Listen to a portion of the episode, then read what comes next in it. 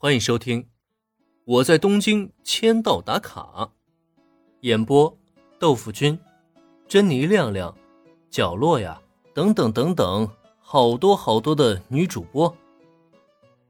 曾经的山中佐和子，来自魔鬼的微笑。这个人好眼熟啊！这是佐和子老师。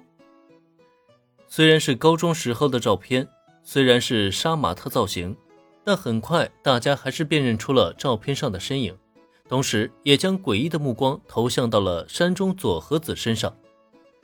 感情闹了半天，佐和子老师就是青音部的前辈啊！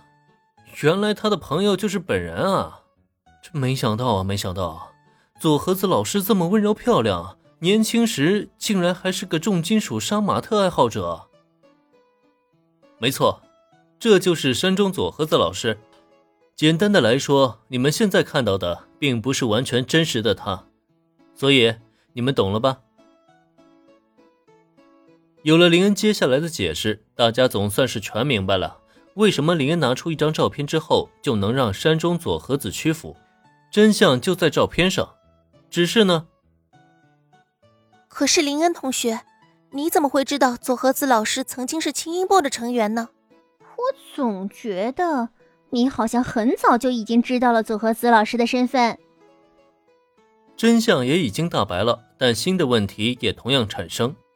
就像小兰所疑惑的那样，自始至终，林恩都一直仿佛稳操胜券一般，在知晓山中佐和子的名字以后，就立即行动了起来，不见丝毫迟疑。这种先知先觉的行为，摆明了已经在说他老早就知道一切的真相了。但作为刚刚来到帝丹高中的转学生，他又怎么可能知道山中佐和子的身份呢？你说的没错，我的确早就知道山中佐和子老师的身份了。应该怎么说呢？我当初也在地下音乐的圈子里混过一阵子，对于 Death Devil 这支乐队呢，也多少有过一些了解。所以在你们提起山中佐和子这个名字之后，我一开始还没反应过来，但后来我就想起来了，那不就是 Death Devil 的主唱兼吉他手吗？听说这支乐队当初是由帝丹高中的轻音部成员组成的，在成员毕业以后宣布解散。所以我在想，作为一支当初挺有名气的地下乐队，怎么着也应该保留下一些资料才对啊。这不，很幸运的我就找到了。林恩知道他这份先知先觉肯定会引起人怀疑，所以从一开始他就已经准备好了相应的答案。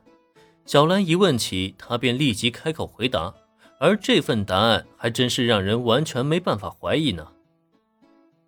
原来是这样啊，那还真是很巧呢。听到林恩的回答之后，小兰了然的点了点头，可紧随其后，一旁的平泽唯却露出了饶有兴致的目光。佐和子老师的乐队很有名气，真好啊！我也好想听听佐和子老师的音乐。很显然，林恩的话引起了戴维的兴趣，但在下一刻，林恩看向自家这个呆萌学生的目光中却充满了玩味。哦，平泽同学想听听 Death Devil 的音乐吗？没问题啊，这里有磁带，你拿去吧。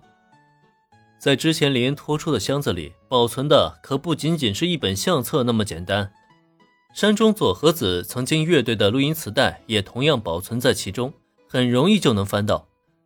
既然戴维这孩子有兴趣，林恩自然也很乐得让他感受一下什么叫做重金属的死亡风暴。